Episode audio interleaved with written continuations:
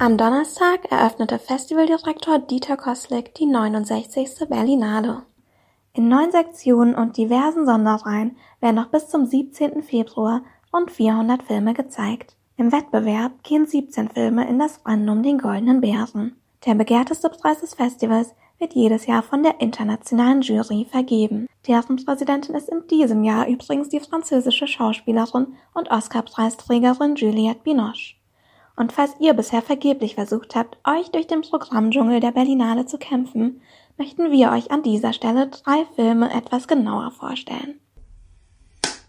Der Wettbewerbsfilm Mr. Jones von Agnieszka Holland erzählt die Geschichte des walisischen Investigativjournalisten Gareth Jones. Auf der Suche nach seiner nächsten großen Story reist der 1933 in die Ukraine, um dem rasanten Aufschwung in der Sowjetunion unter Stalin auf den Grund zu gehen.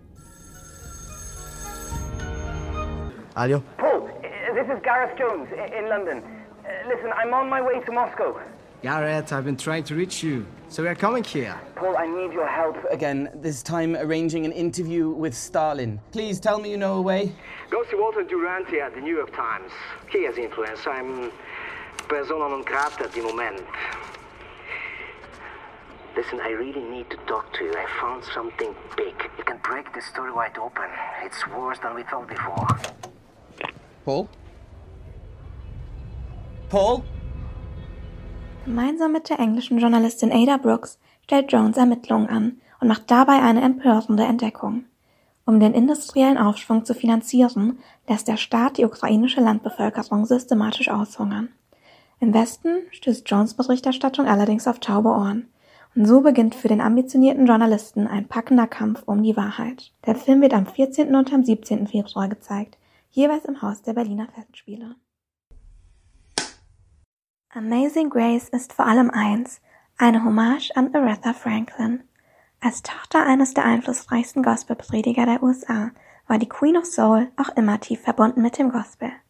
1971 nahm sie deshalb zusammen mit Reverend James Cleveland und dem Southern California Community Choir das Gospelalbum Amazing Grace auf. Es sollte nicht nur ihr erfolgreichstes Album, sondern auch das meistverkaufte Gospelalbum aller Zeiten werden.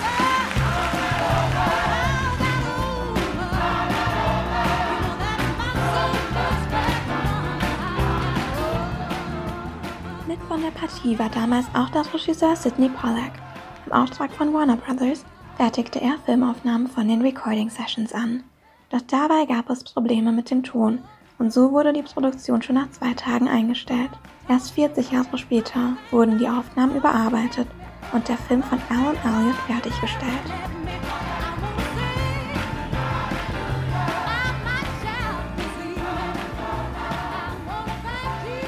Amazing Grace ist ein Muss für Aretha Franklin-Fans, aber auch für all diejenigen, die sich an Gospelmusik erfreuen.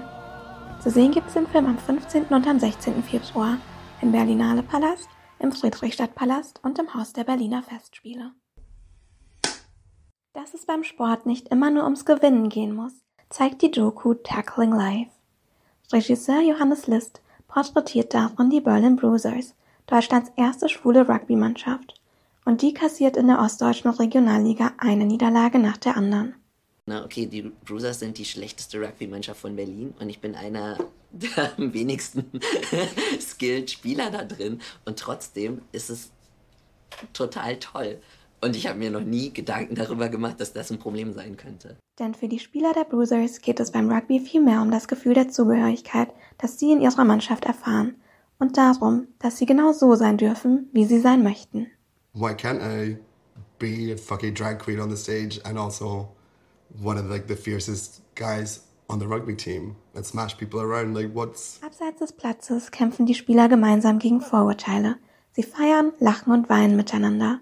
Und dabei wird es manchmal auch ganz schön skurril. Oh, Bruce is kind of gay. Yeah, yeah. Tackling Live wurde bereits mit dem First Steps Award ausgezeichnet und läuft als Gastbeitrag auf der Berlinale. Anschauen könnt ihr euch den Film am 17. Februar im Cinemax.